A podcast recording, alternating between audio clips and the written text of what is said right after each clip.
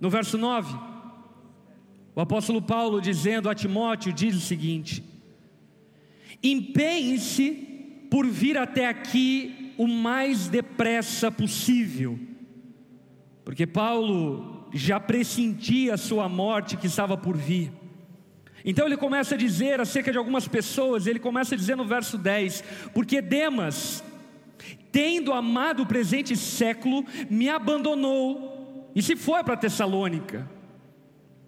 O apóstolo Paulo descreve Demas como esse que amou o mundo, amou o presente século, amou as coisas do mundo, desonrou o compromisso, a aliança que ele tinha com o apóstolo Paulo e com Cristo e foi para Tessalônica.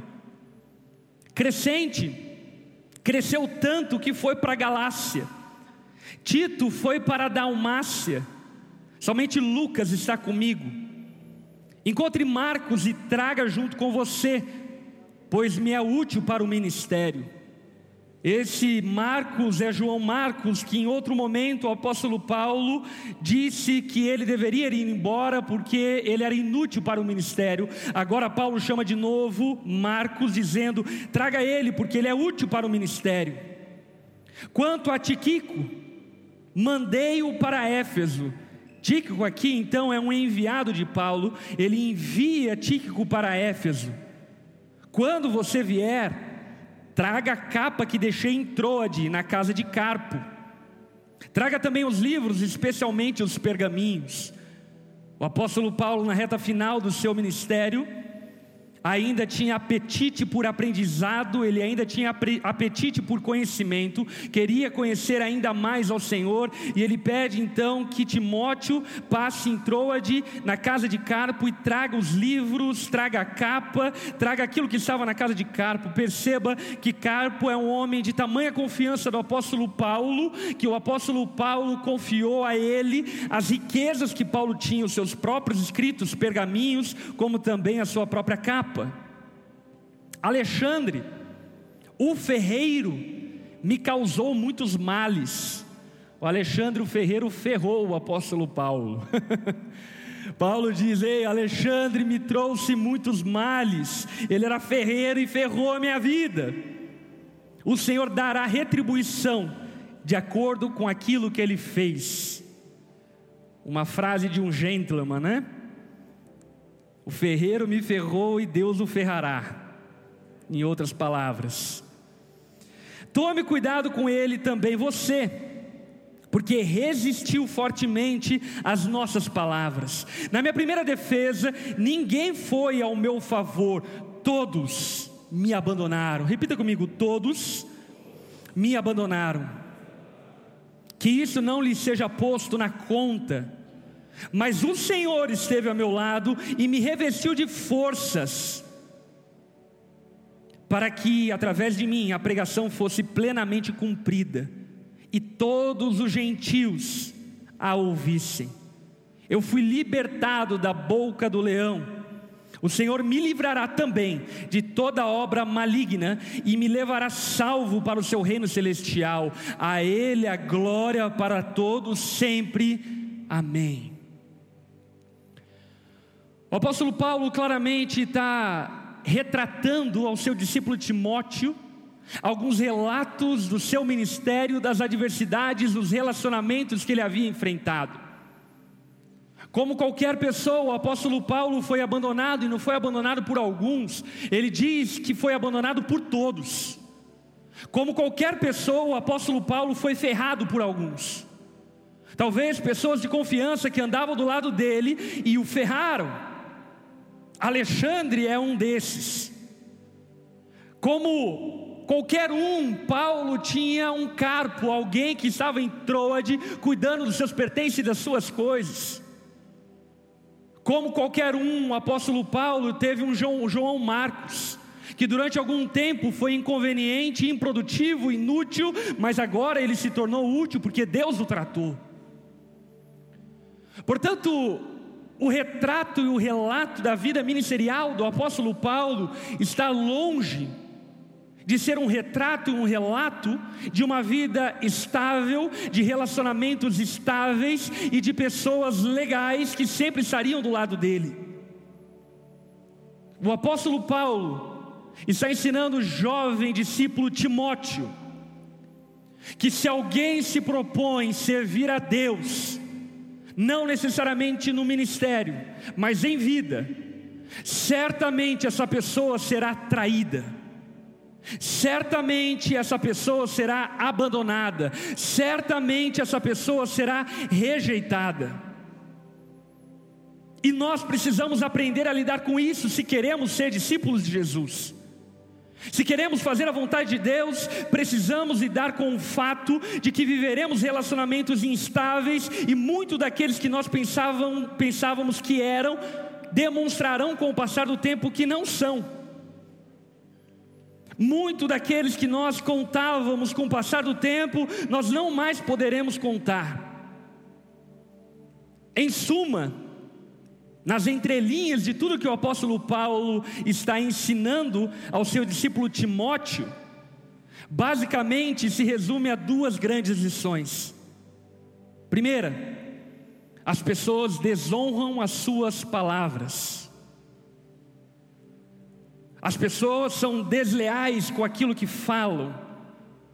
As pessoas são desleais com os seus compromissos, com as suas responsabilidades, com as suas alianças. E segundo, mas independente de as pessoas serem desleais, desonrosas com seus compromissos, seja você alguém que honra a sua palavra, independente dos relacionamentos à sua volta. Não dependa que a sua esposa honre o compromisso dela, para que você, marido, honre seu compromisso como marido. Não dependa que seus amigos honrem o compromisso com você, para que você honre o compromisso com eles. Não dependa que a sua igreja honre o compromisso com você, para que você honre o compromisso com ela. Alguém tem que parar esse vício, e que no nome de Jesus seja eu e seja você. Pessoas que honram aquilo que assumiram como compromisso. O apóstolo Paulo, demonstra na sua vida ministerial que as intempéries, as dificuldades são muitas, mas Paulo não dependeu das intempéries e das dificuldades para permanecer fiel ao chamado, ao propósito que ele tinha. E não apenas ao chamado e ao propósito, mas leal aos seus amigos, leal aos seus irmãos, leal a quem caminhou com ele no passado Paulo, na sua velhice, dá um banho de lealdade, ele dá um banho de honra, ele dá um banho de hombridade, ele dá um banho de cristianismo, porque, em suma, meus irmãos, cristianismo é relacionamentos. E se nós não somos leais aos nossos irmãos, se não somos leais à nossa família, se não somos leais aos nossos amigos, certamente somos filhos do diabo e não filhos de Deus. Paulo demonstra sua estabilidade, depositando toda a sua perseverança no Senhor, quando no verso 17 ele diz: Mas o Senhor esteve ao meu lado. Alexandre me ferrou, Carpo foi embora, Crescente foi embora, Alexandre fez o que fez, mas o Senhor esteve comigo, e isso foi motivo suficiente para eu honrar os compromissos que eu assumi até o fim da minha vida. Dando essa introdução, agora eu quero ir de fato para o texto, que eu quero nessa noite conversar com você de maneira mais detida. Mateus capítulo 5, versículo 33. Evangelho de Mateus, capítulo 5, versículo 33.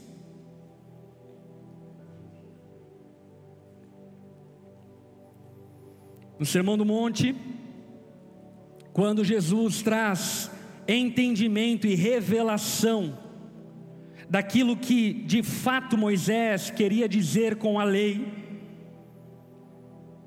Jesus então diz, no verso 33 de Mateus 5: Vocês também ouviram o que foi dito aos antigos: Não faça um juramento falso, mas cumpra rigorosamente para com o Senhor o que você jurou. Aqui Jesus ele não está fazendo uma citação direta de Moisés, mas Jesus está fazendo um resumo de todo o ensino a respeito do juramento do Antigo Testamento.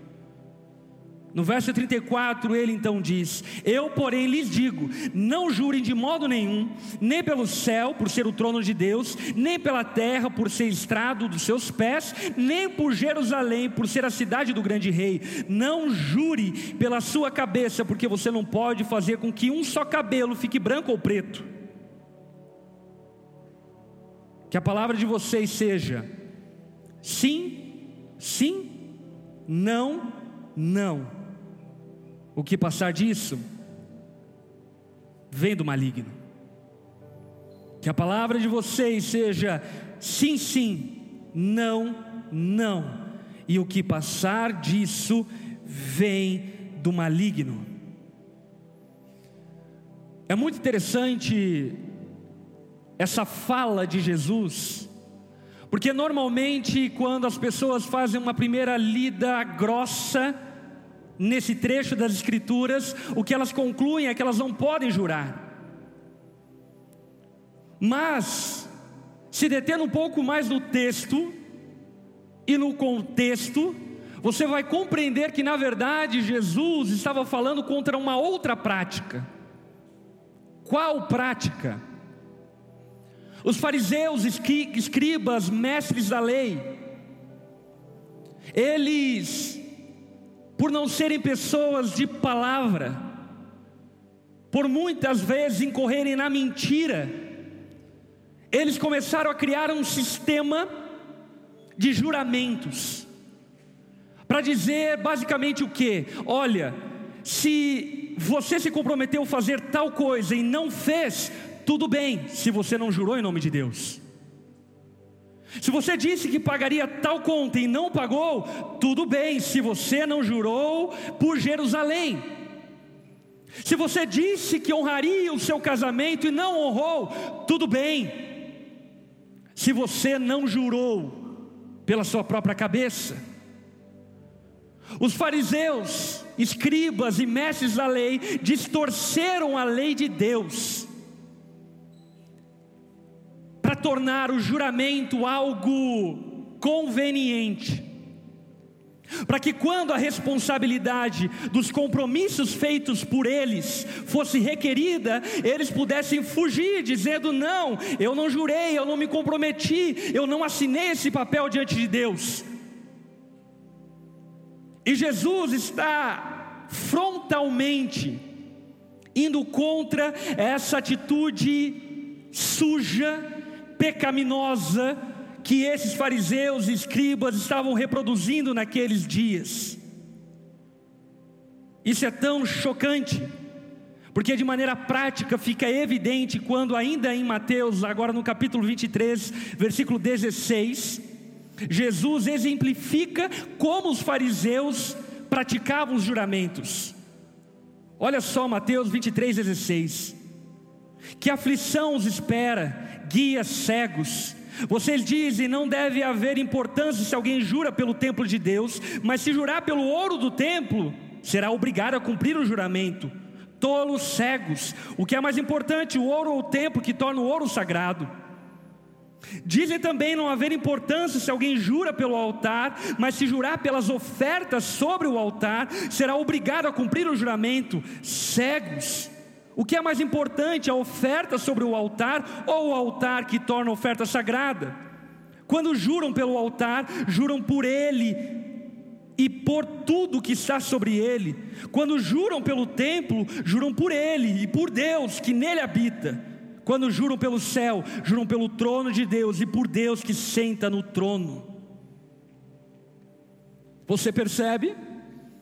O que Jesus estava combatendo era exatamente esse sistema de desculpas e justificativas que os fariseus haviam encontrado na lei para justificar os seus descompromissos, a sua deslealdade, as suas irresponsabilidades. Traduzindo para os nossos dias, É como quando você faz uma promessa para alguém e você diz: Não, eu estava de dedo cruzado. Ou como quando você estando casado, amaziado, juntado, cinco, seis anos, e você diz: Não, eu não estava casado, eu não assinei nenhum papel, eu não fiz nenhum juramento. Em outras palavras, o que Jesus está dizendo é o seguinte: olha, vocês são safados porque vocês fogem das responsabilidades de vocês, vocês ficam e permanecem enquanto é conveniente. No dia da responsabilidade bater na sua porta, você pula fora e diz que você não jurou, que você não se comprometeu, que você não assinou um contrato ou algo do tipo. O que Jesus está querendo nos mostrar é que os discípulos dele, precisam ter uma conduta diferente. Isso pode fazer parte do mundo caído longe de Deus, mas isso não pode fazer parte da ética daqueles que caminham com o Senhor. O Sermão do Monte é justamente a implantação da ética do reino de Deus em meio ao povo que segue a Jesus.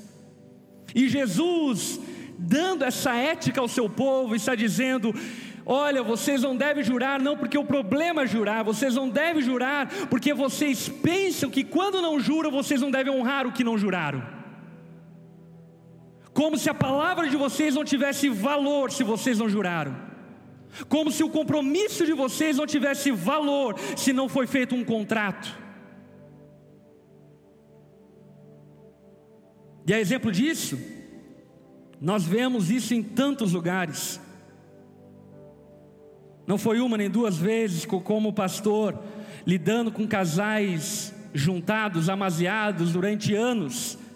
Quando começam as crises nesse relacionamento, eles dizem: Eu nunca prometi nada, eu não estou casado.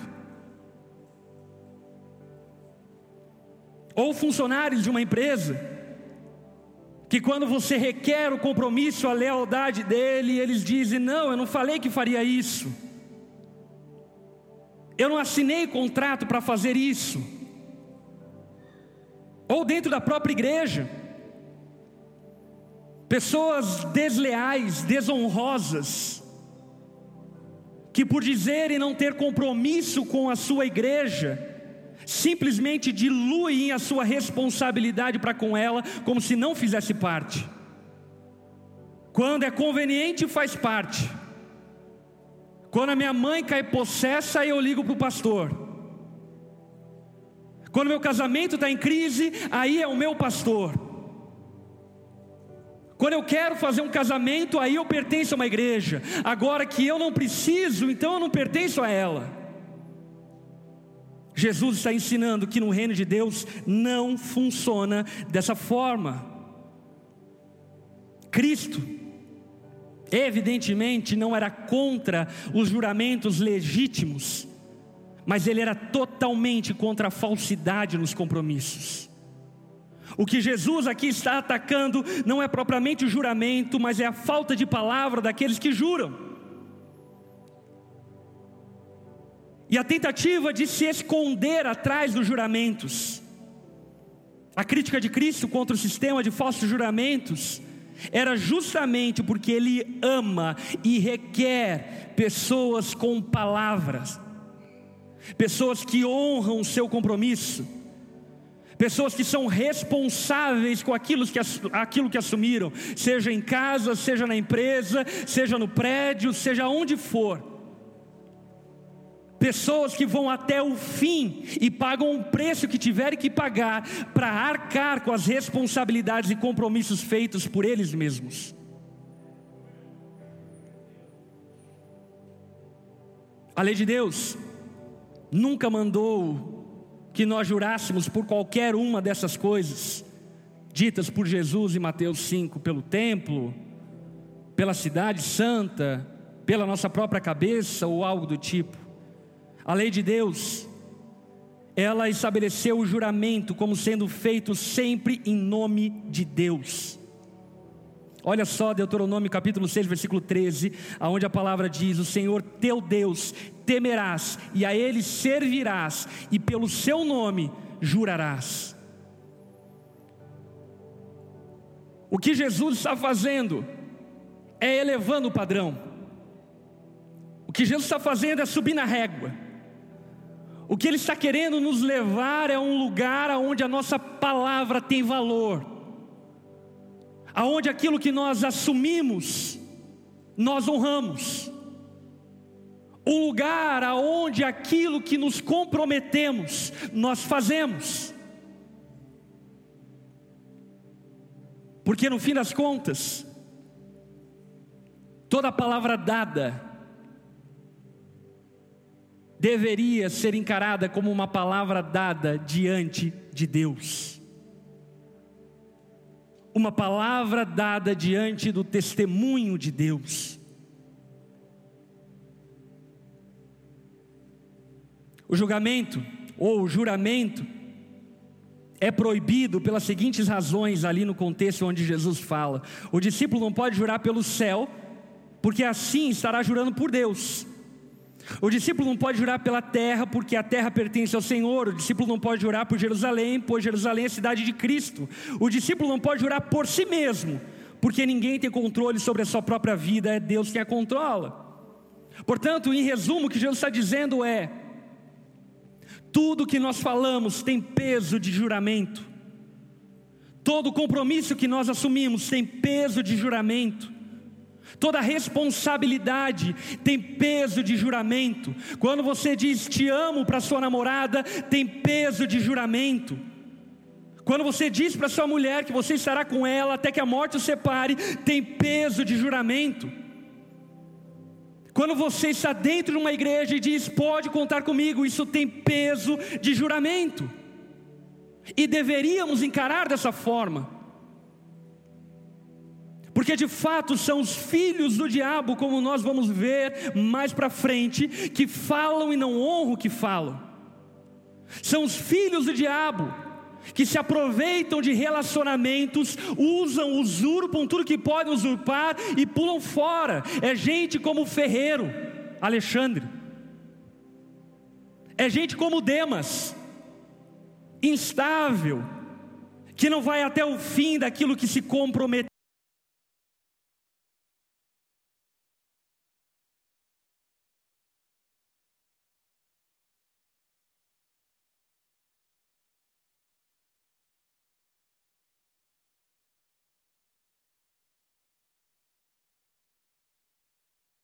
Palavra não tem valor algum. E no nome de Jesus, Jesus está levantando nessa noite homens que honrem a Sua palavra. Jesus está levantando nessa noite homens que cumpram o que prometem, que vão até o fim daquilo que estabeleceram. Que no nome de Jesus você seja esse homem. O que Jesus está dizendo é que o seu sim seja sim, e o que o seu não seja não. Sim, sim, não, não. Se é para casar e é sim a tua resposta, então é sim.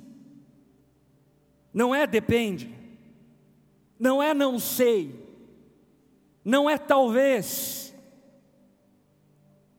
Se você não quer casar, então que não case. Não tem problema nenhum mas que o seu compromisso assumido seja honrado, custe o que te custar. Essa semana ainda, alguém na minha rede social perguntou nas caixinhas de pergunta algo como isso, dizendo o seguinte: Pastor, eu estou no casamento, estou muito mal, meu casamento está chegando ao fim, eu não sei o que eu faço, porque eu estou muito desanimado em relação à minha esposa. O que eu faço? É tão óbvio essas perguntas, né? O que você faz? Honra o seu compromisso. Honra o seu compromisso, honre a sua aliança. Ninguém te obrigou a casar. Ninguém colocou uma arma na sua cabeça dizendo casa. Portanto, honre o seu compromisso conjugal. Honre até o fim. Honre até as últimas consequências, que o seu sim seja sim de verdade e que o seu não seja não de verdade.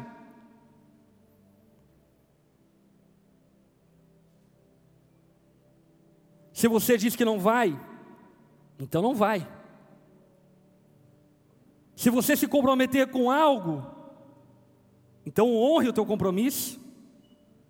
Mas se você se comprometer com algo e não conseguir, o mais rápido, peça perdão. Mas que nas pequenas coisas nós aprendamos a ser como Jesus é honrando aquilo que nós dizemos. Se dissemos que vamos, vamos, se dissemos que ficamos, vamos ficar. E isso é tão gritante, tão gritante. Por exemplo, um testemunho pessoal como igreja. No fim do ano, nós sempre temos uma festa que, aliás, está para chegar, chamada Tudo Nosso que é uma festa célebre onde nós honramos a Deus e agradecemos a Deus por tudo aquilo que Ele tem feito no meio da nossa igreja. É uma noite incrível. E alguns anos consecutivos, numa tentativa de sermos uma igreja organizada, zelosa com aquilo que ela assumiu para ser, nós levantamos compromisso de contribuição financeira ao longo do ano. E aí então aqueles que querem assumem um compromisso e colocam em uma folha um papel, o um nome e o valor com o qual se comprometem ao longo do ano contribuírem na nossa igreja. E esse seria um cenário perfeito, imagina? Podemos ter um orçamento anual e organizar a igreja de acordo com o orçamento. Agora, nos três anos que nós fizemos isso, e nesses três anos, nós chegamos na arrecadação que havia sido comprometido. Em nenhum ano. Em nenhum ano, não chegou nem perto daquilo que havia sido comprometido no mês. E sabe qual é a conclusão que eu chego? Filhos do diabo.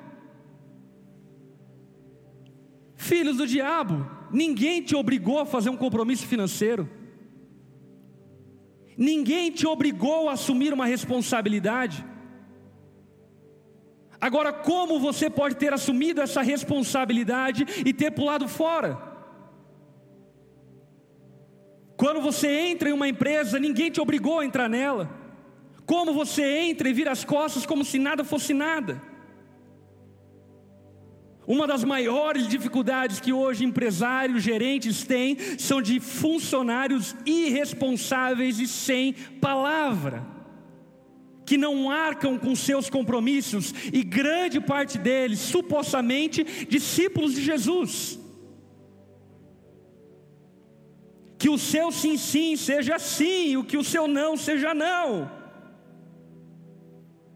Isso fica muito evidente quando o apóstolo conta a igreja de Corinto em uma ocasião acerca desse assunto. Lá em 2 Coríntios capítulo 1, versículo 17, o apóstolo Paulo está lidando com um dilema, e olha só o que ele diz. Talvez vocês estejam se perguntando, por que mudei de ideia? Será que faço os meus planos de modo irresponsável? Será que sou como as pessoas do mundo, que dizem sim, quando na verdade querem dizer não? Tão certo como Deus é fiel, nossa palavra a vocês não oscila entre sim e não, pois Jesus Cristo, Filho de Deus, não oscila entre sim e não. Foi a respeito dele que Silas, Timóteo e eu lhes falamos, e sendo ele o sim definitivo, ele sempre faz o que diz. Esse é o exemplo do nosso Senhor. Ele disse que viria, ele veio. Ele disse que morreria e morreu. Ele disse que ressuscitaria e ressuscitou. Ele disse que seria glorificado e foi. Ele disse que virá e ele virá. Porque a quem servimos é alguém que honra a sua palavra. É alguém que honra os seus compromissos. É alguém que honra o que diz. Esse é o nosso mestre. Mas se ele é o nosso mestre, como você tem sido enquanto discípulo. Sabe, a sua esposa talvez já não saiba mais o que fazer com você, porque simplesmente você nunca honra o que fala. Nunca honra os seus horários, nunca honra os seus compromissos, nunca honra as suas falas de arrependimento, nunca honra aquilo que você assume diante dela. O que o apóstolo Paulo está deixando evidenciado é que são os filhos do diabo é que oscilam entre o sim e não. Que ficam oscilando entre o sim que deram e o não que deram, e nunca sabem muito bem o que vão fazer, porque isso depende das conveniências, depende da circunstância, depende do momento. Nessa mentalidade um pouco pragmática. Se agora é conveniente continuar meu casamento, eu continuo. Se agora não é, eu pulo fora. Se agora é conveniente eu continuar na minha igreja, eu fico. Se agora não é conveniente, eu pulo fora. Se agora é conveniente continuar nessa empresa, eu fico. Se agora não é conveniente, eu pulo fora. O que Paulo está dizendo é que as pessoas que se comportam dessa forma provêm do maligno. Porque em Jesus, o sim é sim e o não é não. E Jesus deixa muito claro quando ele diz que a palavra de vocês seja sim, sim, não, não, e o que passar disso vem do maligno. Homens de meias palavras são filhos do diabo. Homens de meia palavra são filhos do diabo. Nos negócios, Cumpra o que você é pago para fazer. Você está empregado, honre o seu horário. Ah, pastor, mas não tem trabalho para chegar na minha empresa e trabalhar. Não importa. Arrume trabalho, mas honre o que você se comprometeu em fazer. Promova a sua empresa. Não jogue contra a sua empresa. Seja leal à empresa que você trabalha, seja leal ao seu patrão, ao seu gerente, não seja um inimigo, um cavalo de Troia dentro da sua empresa. Quanto à sua família, honre a sua aliança conjugal, honre a mulher da sua mocidade, vá até o fim com ela, vá até as últimas consequências. Que no nome de Jesus você supere a menopausa ao lado dela, que vocês envelheçam juntos, mas você honre a sua palavra, honre o seu compromisso. Honre seu compromisso paternal. Ah, pastor, mas o meu filho foi um acidente. Agora fazer sexo é acidental. Arque com as responsabilidades que você assumiu quando fez sexo. Arque com isso. Honre os seus compromissos paternais. Olha, você deveria ter vergonha de não dar atenção para o seu filho, se ele não é um filho do seu casamento mas eu ouço falar de pais que inclusive não dão nem a pensão para o filho. Você quer o quê? Você é doido? O que você tem na cabeça? Que tipo de pessoa você quer ser? Se você abandona o seu filho, você abandona qualquer coisa na vida. Se você não honra o seu compromisso como pai, você nunca honrará o seu compromisso como funcionário, como gerente, como patrão, com qualquer coisa na vida. Honre seus compromissos familiares. Se tratando da igreja, honre a sua membresia. Que seja sim, sim, não, não não é enquanto é conveniente, não é enquanto é bom. E se é não, que seja não. Mas seja homem e arque com as responsabilidades de ser não. Como pastor, se tratando de igreja, eu fico como o apóstolo Paulo em relação a Alexandre Ferreiro, furioso com esse tipo de filho do diabo, que não honra os seus compromissos e agem feitos ratos da fé, que vem, come o pão e as migalhas que tem, e na hora que a migalha acaba, simplesmente vão embora e pouco falam e dão notícias acerca de que foram embora. Honre os seus compromissos. A igreja é uma comunidade. E se você faz parte dela, honre a parte que você faz parte. Porque certamente, se você não honrar a sua parte, muito será perdido por conta de você. Líderes na igreja, honrem as suas ovelhas, sejam leais e comprometidos, responsáveis com aquilo que vocês assumiram. Gente que se diz vocacionada ao ministério, que acha que o ministério é uma grande plataforma de performance e de forma de ser famoso e mostrar para os outros o quão é bom, saia do ministério. O ministério não é isso, o ministério é aliança com ovelhas, aliança com igreja, aliança com o Senhor. Não envergonhe o Evangelho. Não assuma liderança na igreja se você não tem cabedal para arcar com as suas responsabilidades. Não diga conte comigo se na semana que vem você nem aqui está.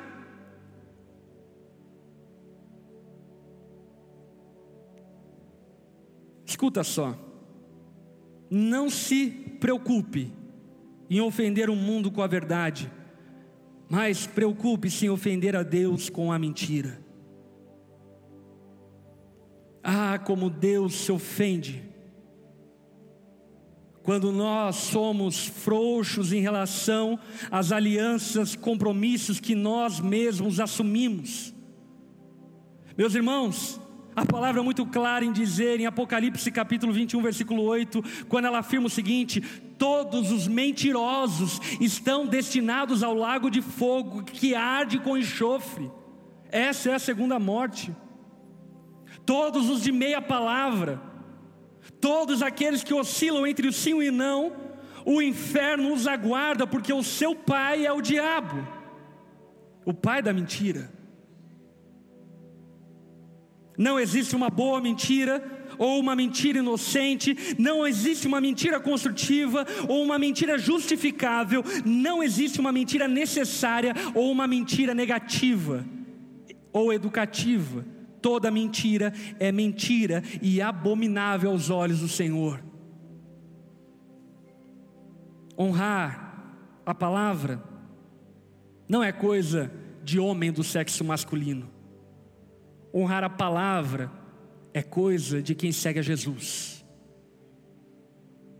Porque o nosso mestre é aquele que honrou a sua palavra ao custo da sua própria vida pendurado no madeiro, ao custo do seu próprio corpo sendo dilacerado pela tortura que sofreu porque ele honrou a sua palavra. E porque ele honrou a sua palavra, hoje eu e você temos esperança. Portanto, meu irmão, o que Jesus ensina para nós nessa porção do Sermão do Monte é simples. O problema não é jurar, o problema é se esconder atrás do juramento, pensando que porque você não jurou, você não tem que arcar com o seu compromisso, pensando que porque você não assinou um contrato, você não tem que arcar com aquilo que você falou, pensando que porque não tem nada escrito, você pode fugir da sua responsabilidade.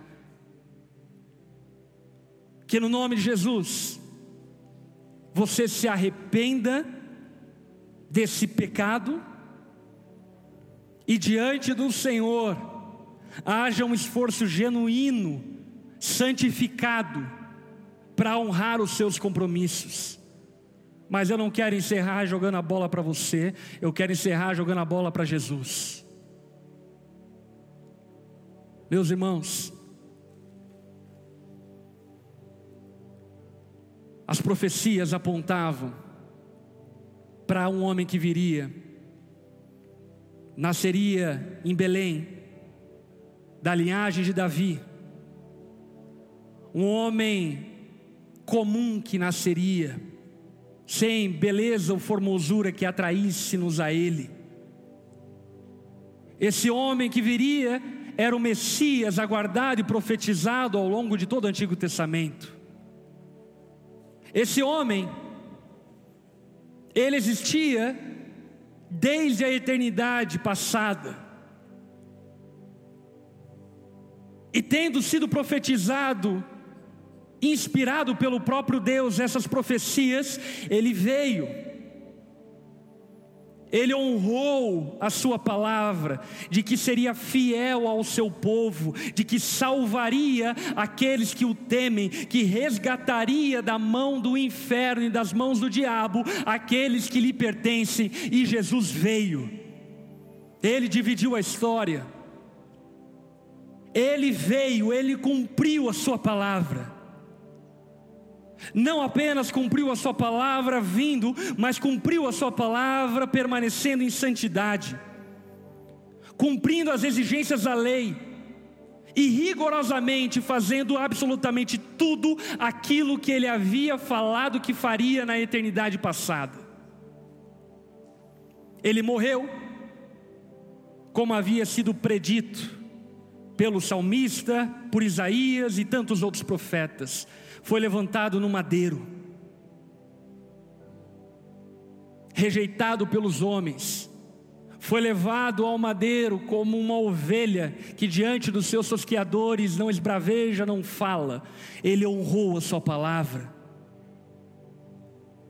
Como homem, ele orou ao Pai, dizendo: Pai, se possível, afasta de mim essa bronca, mas contudo, seja feita a tua vontade, não a minha. E o Pai diz para o filho: Essa é a minha vontade. Jesus diz: Então é essa, é esse compromisso que eu fiz. Eu vim para isso. Eu vim para cumprir a minha palavra. Ele disse que o templo cairia e depois de três dias seria reconstruído, e Jesus volta à vida depois de três dias. Enquanto ele é assunto aos céus na presença dos seus discípulos, anjos aparecem e dizem: Galileus, por que vocês estão olhando para o céu? Esse homem que subiu à sua vista voltará com poder e grande glória. Jesus virá, porque Jesus é um homem de palavra. E os seus discípulos devem ser homens de palavra, que não se escondem atrás de contratos, que não se escondem atrás de juramentos, que não se escondem atrás de falácias, mas honram aquilo que dizem, são leais aos seus amigos, são leais ao Senhor, são leais à sua família, são leais à sua empresa, são leais com aquilo que assumiram para a sua vida.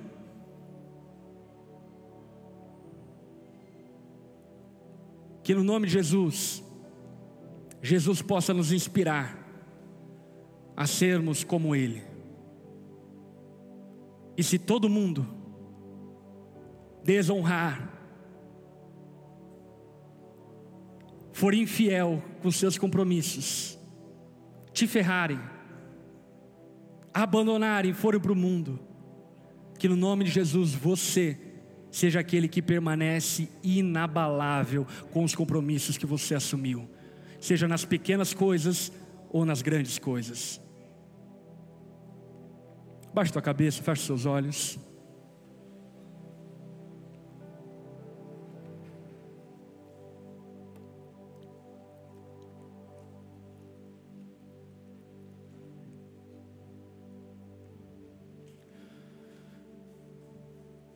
Aqueles que confiam no Senhor jamais serão envergonhados.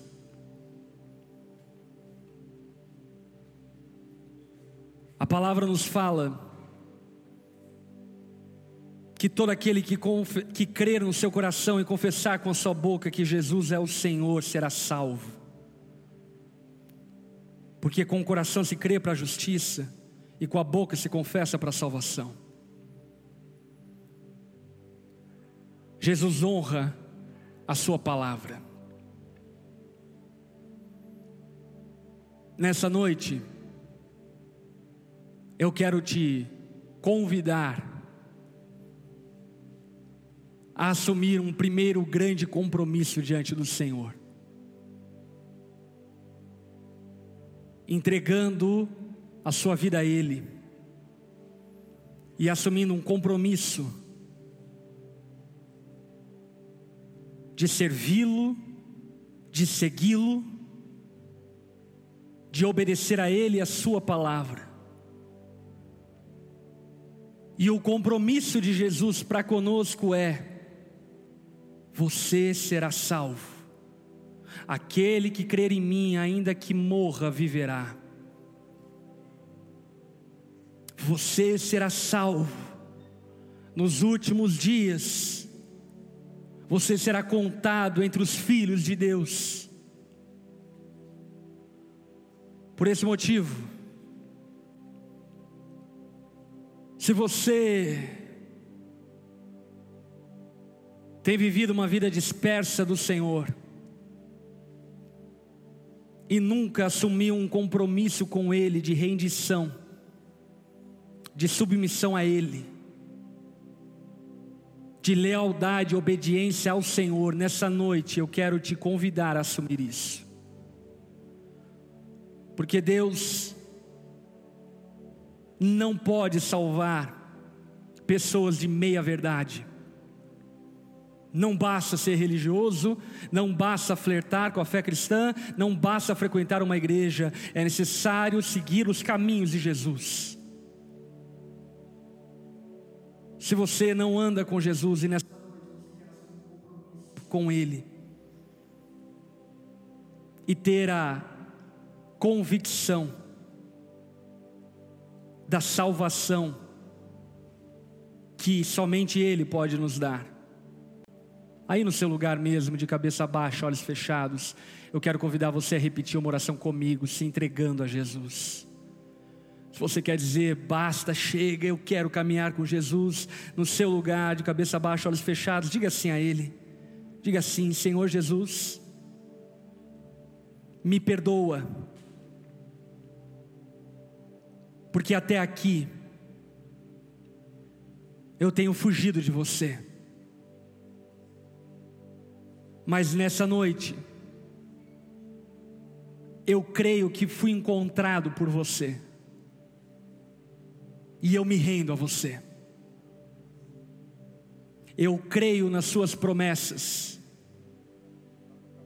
e creio na salvação que somente você pode me dar.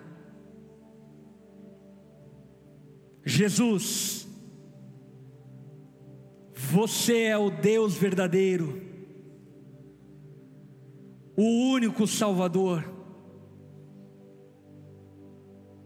Eu me submeto completamente a Ti, em nome de Jesus que eu oro, amém e amém. Ainda de cabeça, cabeça baixa, olhos fechados, se você fez essa oração, levante uma das suas mãos no seu lugar. Eu quero ver você, eu quero orar por você. Amém. Amém. Levante sua mão. Glória a Deus. Assuma o seu compromisso. Eu quero convidar todos esses irmãos que levantaram as suas mãos. Fiquem em pé no seu lugar, nós vamos orar por vocês. Fiquem em pé no seu lugar.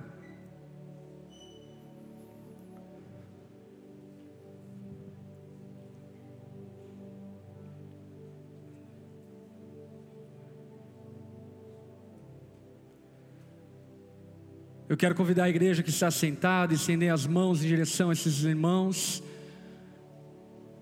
E junto comigo colocá-los em oração diante do Senhor. Vamos orar.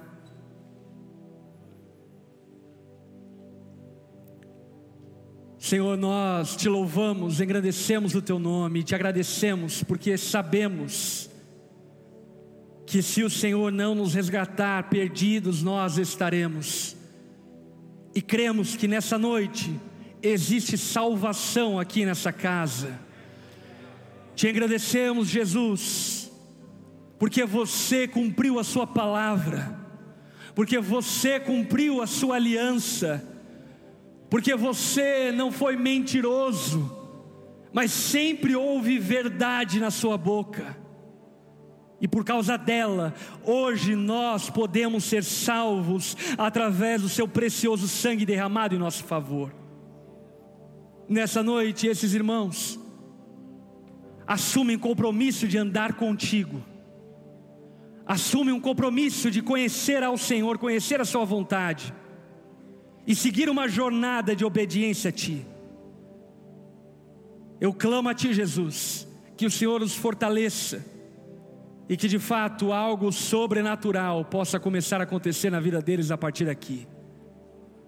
Mude a história, mude o destino deles, para a glória e para o louvor do Seu nome, que nós oramos e os abençoamos, em nome de Jesus.